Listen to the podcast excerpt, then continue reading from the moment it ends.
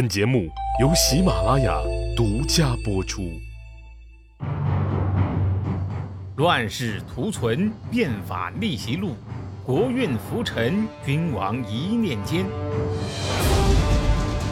看两千五百年前的战国乱世，各国如何解锁强国路。上回讲到啊，在战国初期，各国呢都还是懵懵懂懂的时候啊，魏文侯率先开始变法图强，他呀。招募的是最豪华的专家团队，卜子夏、段干木、田子方、李悝、吴起、翟璜、西门豹等等。魏家的政治、经济、军事实力啊，很快就膨胀起来。膨胀了，那就要打仗啊！发动战争，赢得战争，这是当时大国崛起的必由之路啊。首先啊，就是巩固河西地区。魏家的西边是秦国，这两国的边境线啊有点奇怪。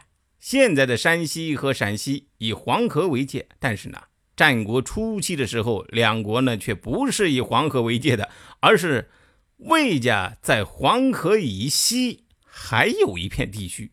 对于魏家来说呀，有这么一块地方，进可以攻，退呢可以守。什么时候看秦国不顺眼了，抡起巴掌就能扇。哎，不必先想着怎么才能渡过黄河天险，河东的广大国土呢，也多了一个战略缓冲区。对于秦国来说呀，家门口这块地是别人的，那是如鲠在喉，必须日夜提防啊。所以河西这个地区啊，成了两国必须要争夺的地方。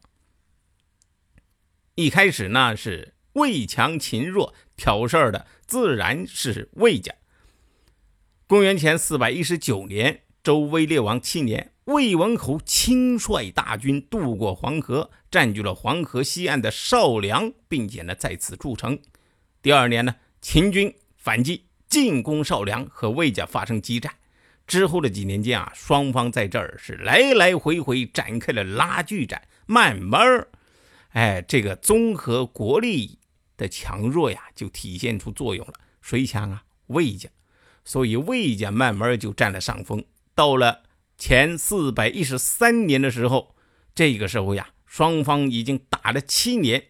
文侯啊，任命吴起为大将，向秦国猛攻。这个时候的魏武卒呀，开始大显神威，五万魏武卒吊打五十万秦军，以一当十，杀的秦军是步步败退呀。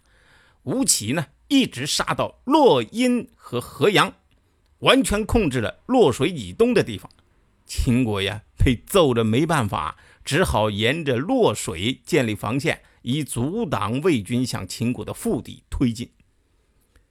从此呢，这个洛水以东、黄河以西一大片地方啦，就由秦姓改为魏姓。啊，吴起呢，干脆就不走了，在这儿干起了郡守。秦国人一看，我的个妈耶啊！哎，把我们打成这样还不走了，真真是赖这儿了啊！但是秦国人也确实被吴起打怕了。他一看吴起没有回去的意思，得嘞啊，咱老秦家就老老实实做只缩头乌龟吧。从此，吴起驻河西，秦人不敢东向。不过呀，这个仇，哼，秦国可是悄悄记下了。按理说呢，如果这个时候魏文侯啊能够和齐、楚、韩、赵这些大国呀处理好、睦邻友好关系，专揍秦国这个小瘪三儿，没准儿啊，这秦国就没了，哪还有后面秦始皇统一六国什么事儿啊？哎，不信你打开这个地图看看，过了洛水，那就是八百里秦川，无险可守啊。但是呢，秦家的这块地块啊。老魏家看不上，主要是太穷啊，所以魏家的真正的战略呢，却不是往西发展，而是要东进。因为太行山以东的华北平原啊，那是个大粮仓啊，而且人口稠密。但是呢，老魏家东进的这个路上啊，现在却有一个不大不小的拦路虎还是个国家啊。这个国家呢，在魏家的东北方向，中间啊还隔着赵家的邯郸郡，并不和魏家接壤。这个国家就是中山国。显然啊，魏家要东进中山国呢，不仅是头号目标，哎，更是一个拦路虎。这个国家规模可不小啊。它是属于千乘之国呀，号称战国第八雄。哎，占了今天的河北、山西以及河南大片的地方。今天看来，正是魏家垂涎的华北大平原啊。上个世纪七十年代啊，在河北省的石家庄市平山县发掘出了那个中山王墓，哎，证实了中山国呀曾经的强大和辉煌。要灭这样一个国家，谈何容易啊！首先，你得有充分的理由，否则呀，如果有几个胆儿大的看不下去，跳出来这个主持公道，你可能就是偷鸡不成蚀把米。正在这个魏家呀苦于找不到理由的时候，中山国却做了两件作死的事情啊！第一件事情，这个中山国呀是由当时一个叫白狄的少数民族建立的。在中原的诸侯们看来，哎，这是一个蛮夷之国。但是中山国的国君显然不这么看，他的感觉很好啊。他呢也仿照中原诸侯国的礼制，把国君的称号啊改叫公，哎，时任国君呢就叫武公。这个公这个称号啊，那是这个。周王朝分封诸侯时最高等级的诸侯啊，这么一来，那个诸侯国心里边就不爽了啊！公的这个称号是咱中原诸侯的尊贵称呼，你一个蛮夷之国也配叫公？你这不是招打吗？你啊！第二件事情呢，更是作死。这个中山国呀，觊觎赵家的土地，并且还打上了门老赵家呀。被人从屁股后面踹了这么一脚，自然他很疼了。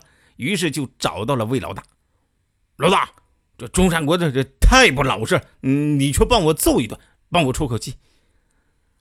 魏老大呀，做梦都想揍那个中山国，哪里还要你赵老二来请啊？不过这个时候啊，魏文侯却是不肯。为什么呢？什么叫高手啊？魏文侯。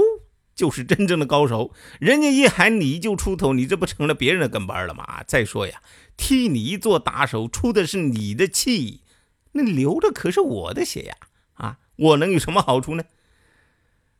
这话一出口，赵老赵老二啊就说：“哎呀，老大，你咱们都一家人，有啥好商量嘛？你要什么你直说嘛！你。”魏文侯外也不客气了，指着那地图给赵老二看，说：“老二，来，你看我。”这几块地，那这块还有那一块，东一块西一块啊，都被你家的治这个地方啊给割裂开来了，交通不便呐。我呢想去巡视一下，都还得从你家走，你烦我也烦呐。不如呢，我帮你教训中山国，你呀把治这个地方给我作为回报，哎，怎么样？那要不这赵老二这个时候的国君怎么叫烈吼呢？那就是爽快啊，脾气烈啊！老大，你早说嘛，这不是小菜一碟，走，来成交啊！不过没有想到的是啊，作为征讨中山国的主将岳阳呢，却将面临着在建功立业和放弃亲生儿子之间要做一个两难选择。那么岳阳会怎么选呢？且听。下回分解，谁按下了礼崩乐坏的启动键？哪些小弟逆袭成带头大哥？哪些大哥被带进了坑？又有多少君王魂断强国路？西哥从《资治通鉴》《战国策》《史记》中筛出战国大事件，为您剖析国运密码，轻松理清战国乱史。